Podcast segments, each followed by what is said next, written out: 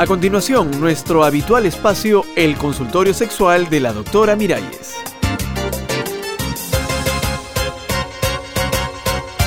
Amigas, amigos, aquí estamos nuevamente en nuestro consultorio para conversar, para preguntar y responder, para saber más de nuestra sexualidad, porque sobre el sexo y la sexualidad se habla poco en la escuela y en la casa.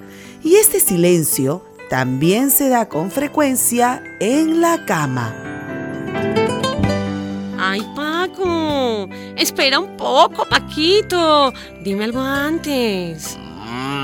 No, no seas impaciente. Háblame, háblame. No, dime algo bonito, algo romántico así. Quítate el calzón. A este Paco Paquito habría que enviarlo al primer grado de la escuela de sexología.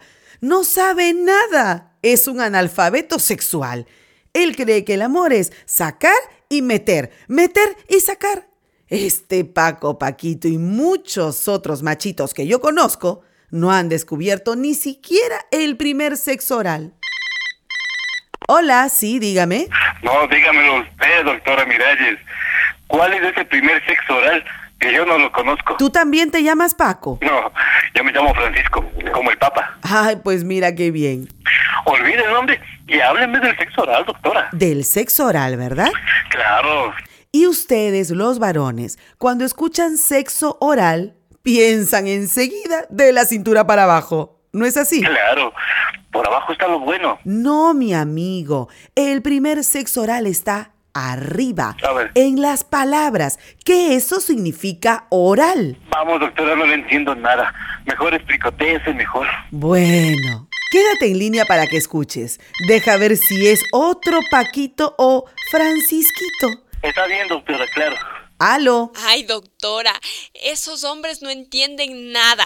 Son más brutos que el burro canuto. ¿Y por qué lo dices, muchacha? Porque ellos no entienden que a las mujeres nos gustan las palabritas de amor, doctora. Sí. Yo no sé a usted, pero a mí me excita más lo que me dicen al oído que el manoseo ese. Ay, a mí también, mi amiga. Y a todas las mujeres del mundo, claro. Ay, qué bueno, doctora. Porque el oído es una zona altamente erógena. Claro. Porque el primer sexo oral son las palabras que los buenos amantes dicen al oído de sus amadas. Mire si será bruto el que me ha tocado a mí, doctora. ¿Por qué? ¿Por qué dices eso? que él llega sin decir palabra. Ajá. Se quita la ropa sin decir palabra. Y se me viene encima sin decir palabra. Oh. Y al final, al final, doctora, lo único que se le ocurre preguntar es, ¿te gustó?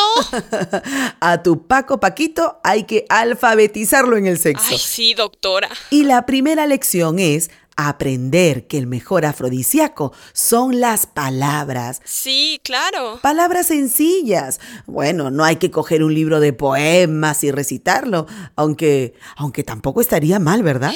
Eso no estaría mal, doctora. Eso es muy lindo. Sería hermoso, pero también es importante decir palabras sencillas, pero con mucho cariño, con pasión.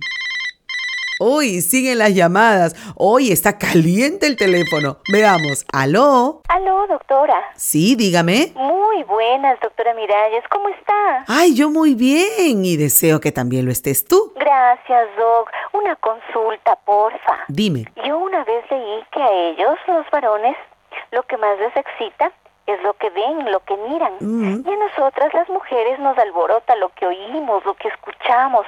¿Es eso verdad, Doc? Sí, es bastante verdadero eso, muchacha. Como dice una sexóloga uruguaya, Gabriela Michelson, ellos prefieren sexo, caricias y palabras, ¿Así? mientras nosotras invertimos el orden. Palabras, caricias y sexo. Sí, a ver, a ver, repita, repita, Doc, por Dios que me la perdí. Te decía que los varones prefieren sexo, caricias y palabras, mientras que nosotras las mujeres preferimos palabras, caricias y sexo. Está bueno ese tip, Doc.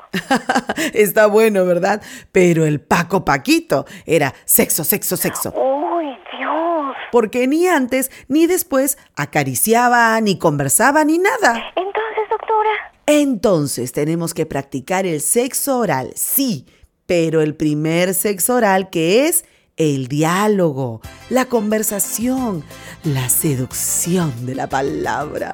Ay, hasta la próxima, mis amigas auditivas y mis amigos silenciosos.